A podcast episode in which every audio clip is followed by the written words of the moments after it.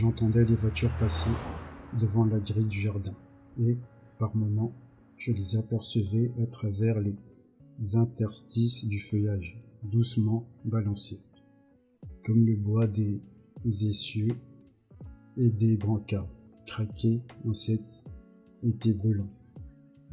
Des ouvriers revenaient des champs en riant, sans vergogne. Assis sur notre petite balançoire, j'étais là, à me reposer entre les arbres, dans le jardin de mes parents, devant la grille. Le bruit n'arrêtait pas. Des enfants qui couraient venaient tout juste de passer. Des chars de blé avec des hommes et des femmes étendus sur les germes. Plongé un instant dans l'ombre, les massifs de fleurs alentour. Vers le soir, je voyais un monsieur avec une canne qui se promenait à pas lents et quelques jeunes filles, marchant bras dessus, bras de dessous, à sa rencontre, le saluer et s'écarter, vers l'herbe du chemin. Puis un vol d'oiseaux jaillissait vers le ciel. Je les suivais du regard, je les voyais monter, comme d'un seul trait, jusqu'à ce que j'eusse l'impression qu'ils avaient cessé de monter. Et ce que, et que c'était moi qui tombais, alors que je défaillais un peu et, en me tenant aux cordes, je me balançais légèrement. Bientôt, quand l'air se mettait à fraîchir et qu'au lieu du vol des oiseaux apparaissaient de tremblantes étoiles, je me balançais un peu plus fort. On me servait le souper à la chandelle, souvent. Je posais les coudes sur le plateau de bois et, déjà pris de fatigue, je mordais dans ma tartine.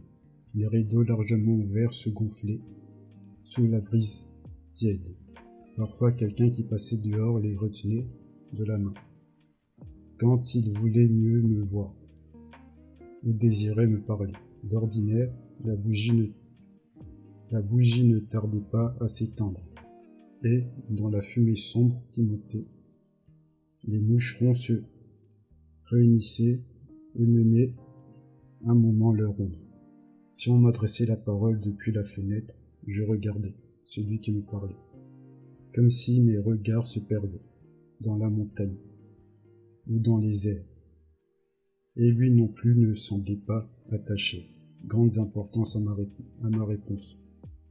Mais si l'un enjambait la fenêtre et m'annonçait que les autres étaient déjà arrivés devant la maison, je me levais alors, non certes sans soupirer un peu. Non mais pourquoi soupires-tu? Qu'est-il donc arrivé? S'agit-il d'un malheur particulier? D'un malheur irréparable Ne pourrons-nous jamais nous en remettre? Tout est-il donc perdu? Rien n'était perdu. Nous courions devant la maison, Dieu merci. Nous voilà enfin. Toujours le même être en retard. Comment, moi Mais oui, toi. Et reste donc chez toi si tu ne veux pas venir. Pas de merci. Comment pas de merci? Que veux-tu dire par là? Tête baissée, nous entrions dans le soir. Le jour et la nuit n'existaient plus. Tantôt les boutons de nos gilets s'entrechoquaient comme, comme des dents. Tantôt nous courions en gardant nos distances la bouche en feu, comme des bêtes de tropique, tels des cuirassiers dans les guerres d'autrefois, en frappant le sol de nos pieds et en bondissant en l'air. Nous dévalions la petite ruelle où nous poussions, où nous poussons les uns les autres, et avec cet élan, nous remontions la grande route. Quelques-uns sautaient dans le fossé, mais à peine disparus dans l'obscurité du talus, on les revoyait en haut, sur le chemin des champs, à nous toiser comme des, étrangers. Descendez donc, montez d'abord pour que vous, pour que vous nous jetiez par terre, pas si bête. Si lâché, vous voulez dire, venez un peu. Quoi donc, vous, vous voulez nous faire tomber? Pour qui nous prenez-vous? Nous partions à l'assaut. On nous a brevet d'injures, et nous nous couchons dans l'herbe du fossé. Moitié de force, moitié consentant, partout la même température régnait. On ne sentait dans l'herbe ni la chaleur ni le froid, seulement la fatigue. Tourné sur le côté droit, la main sous la joue. On se serait volontiers endormi. On se redressait, il est vrai, en relevant le menton, mais pour retomber ensuite, dans un fossé plus profond. Puis on, puis on voulait encore, le bras tendu en oblique, les jambes à demi déployées, marcher contre le vent, et l'on retombait vite dans un fossé plus profond encore. Et cela n'avait pas de cesse. Comment se coucher dans le dernier fossé Les genoux bien étendus, afin d'y dormir pour de bon.